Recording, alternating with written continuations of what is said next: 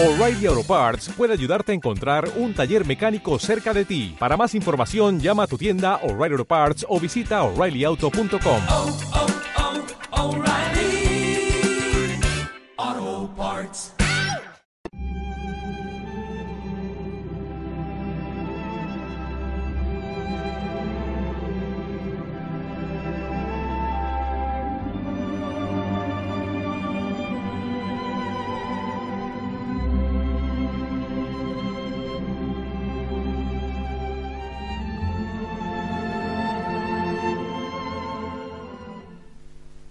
Señor esté con vosotros. Lectura del Santo Evangelio según San Marcos.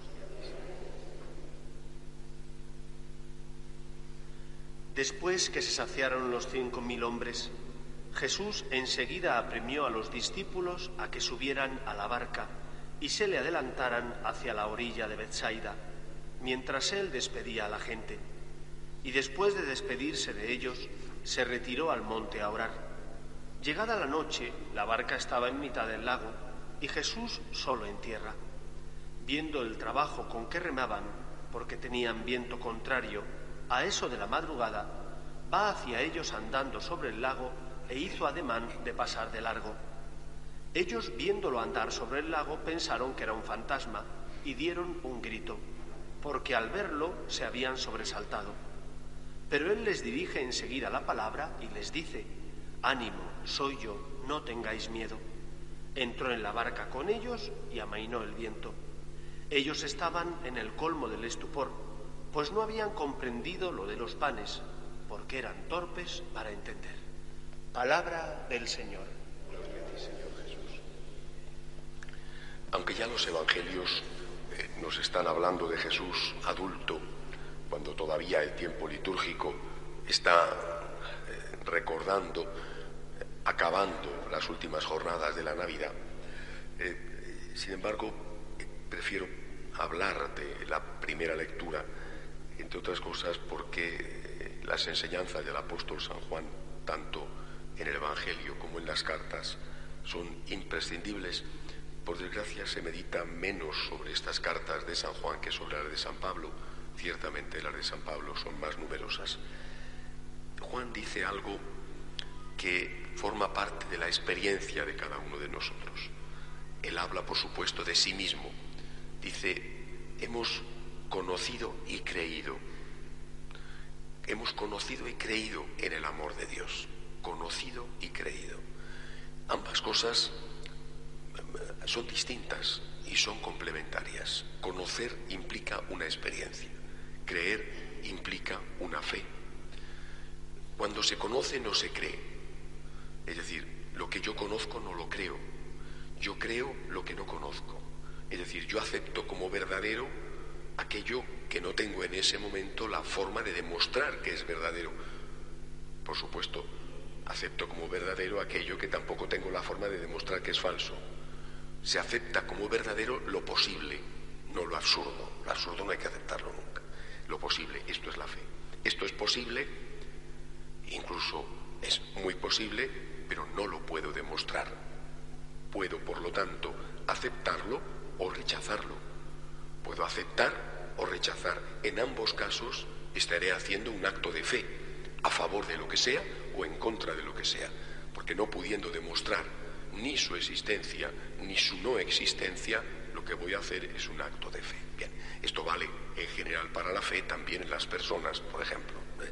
o también en las instituciones, en este caso para la fe en Dios. Yo creo en Dios, y no solamente creo en Dios, sino que creo en el amor de Dios. Pero hay momentos en los cuales esta fe es auténtica, es decir, no es demostrable, tiene rasgos, por lo tanto, de oscuridad. Por ejemplo, estás enfermo, no te curas. Pienso en esas personas que tienen una enfermedad crónica. Muchas veces recibo correos de ese tipo de personas que se encuentran en situaciones que toda su vida está marcada por la enfermedad, por ejemplo, enfermedades psíquicas, cuando la persona es consciente de que tiene esa enfermedad. O pienso en personas que no tienen empleo y que se les ha agotado la subvención y que tienen que seguir afrontando unas responsabilidades económicas familiares.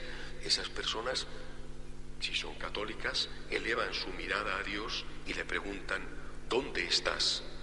¿Qué estás haciendo que no me respondes? ¿Por qué si eres amor no acudes en mi ayuda? Son momentos de oscuridad, son momentos de fe. No podríamos vivir, no podríamos mantener nuestra fe en el amor de Dios si solo hubiera momentos de oscuridad. Por eso en nuestra historia hay momentos de oscuridad, pero también hay momentos en los cuales tenemos experiencia, es decir, justo lo contrario. Hemos conocido, dice San Juan, hemos tocado. Él habla naturalmente de que Él ha tocado, ha vivido, ha escuchado, ha abrazado, ha puesto su cabeza en el hombro de Jesús. Nosotros, de otra manera, también lo hemos hecho, hemos tocado el amor de Dios, hemos experimentado el amor de Dios.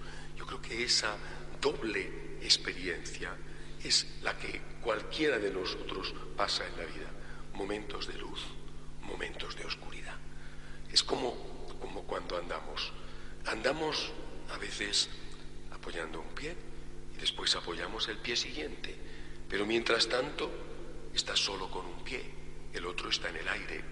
Hay momentos en la vida en los cuales tienes apoyado el pie de la experiencia. Estás seguro de que Dios te quiere. Estás tocando, experimentando, conociendo el amor de Dios. Pero al cabo de un momento ese pie está en el aire. Lo que antes era luz, ahora es oscuridad. Lo que antes tenías por algo absolutamente cierto, ahora se te presenta como un momento de incertidumbre. Antes no dudabas, ahora dudas. Antes Dios te llevaba en brazos, ahora parece que te ha abandonado. Ese tiempo en el andar es unas milésimas de segundo, ¿verdad? En la vida ese tiempo a veces es muy largo. Tú llevas un pie en el aire, el pie de la experiencia, a veces durante meses, durante años, quizá con alguna pausa, y te preguntas, lógicamente, ¿por qué tienes que recordar? Tienes que recordar el tiempo anterior, el tiempo de la certeza, el tiempo de la experiencia, como dice San Juan, el tiempo en que has conocido el amor de Dios, has tocado el amor de Dios.